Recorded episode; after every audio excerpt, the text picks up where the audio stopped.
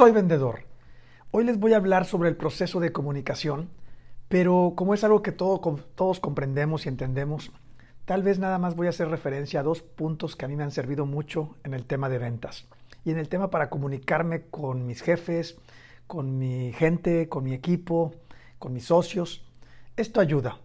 Primero, pues sabemos que en el proceso de comunicación hay un emisor y un receptor. El emisor, antes de mandar el mensaje, tienes que pensar qué es lo que quieres decir, qué es el mensaje que quieres enviar, cuál es, ¿verdad? El origen del mensaje. A veces hasta cuando lo pensamos, hay veces que podemos decidir no mandarlo, o sea, no es necesario, o lo cambiamos o mejoramos. Hay que pensar un poco antes de transmitir el mensaje. En segundo, es el mensaje codificado. Ahora sí, lo que yo quiero transmitir, lo codifico y dirijo a la persona que quiero que, que lo escuche. Si las personas van a ser auditivas, pues les mando a lo mejor un mensaje eh, hablado. Si son eh, visuales, tal vez les hago una presentación. Y son kinestésicos, tal vez les muestro para que lo toquen, para que lo vivan un poco, ¿verdad? Entonces, el, mensaje codificado, eh, pues ya, vamos a pensar que ya está. Ahora, el medio del mensaje. ¿Qué voy a utilizar yo para el mensaje enviárselo? Eh, por ejemplo, puede ser una llamada telefónica, puede ser utilizar el WhatsApp, un mensaje, un mensaje de voz, puede ser algo presencial. Yo recuerdo, creo que ya lo mencioné anteriormente, eh, recuerdo que cuando la gente se casaba o cuando la gente se casa eh, y hace fiesta y quiere que todos sus familiares o amigos vayan a la fiesta para festejar, pues yo recuerdo con mi esposa hace 18 años haber llevado nuestras invitaciones a todos nuestros familiares, incluso si vivían lejos, incluso si vivían en algunos pueblos, en algunas, eh, pues cerca, cerca de, de, la ciudad, pero pues teníamos que ir y entregarles la invitación directamente. El medio del mensaje es muy importante, porque si yo les mando solamente un correo invitándolos a la fiesta, pues no es tan fuerte como si en persona les doy la invitación. Además ahí les veo el rostro, les veo la cara, platico con ellos y les digo de frente, oye, ¿vas a ir a la boda?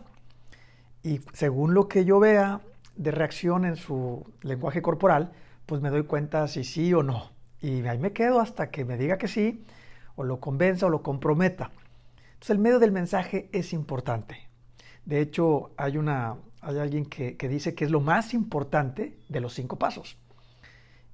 Y puede ser que así sea, ¿verdad? Eh, el receptor, pues, recibe el mensaje y él capta, él capta lo que él, pues, como tú se lo hiciste ver. El quinto paso, que también es algo que yo quiero resaltar, es una simple pregunta de nuestra parte al receptor. Y se escucha algo así. Eh, oye, receptor, de lo que te acabo de mencionar, ¿qué fue lo que tú me entendiste? ¿Me lo podrías repetir? Eso es un mensaje reconstruido.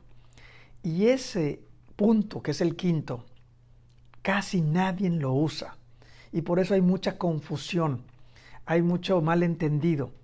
¿Y de quién es la culpa cuando un mensaje es malentendido? Es del emisor, es tuya. Cuando un prospecto no te entiende, un cliente o tu jefe no te entiende, es culpa tuya, porque tú tienes que cerciorarte de este mensaje reconstruido al final.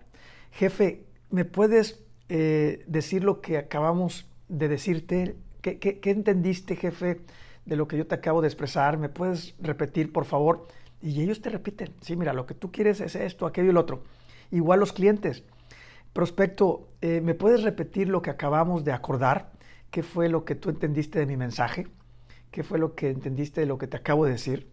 Mensaje reconstruido. Esto yo lo utilizo hasta con mis hijos, más que nada con mi hijo mayor. Hijo, de lo que acabamos de platicar, ¿qué fue lo que tú entendiste? ¿Me lo puedes repetir? Y ahí me doy cuenta si hice bien mi trabajo de mandarle el mensaje.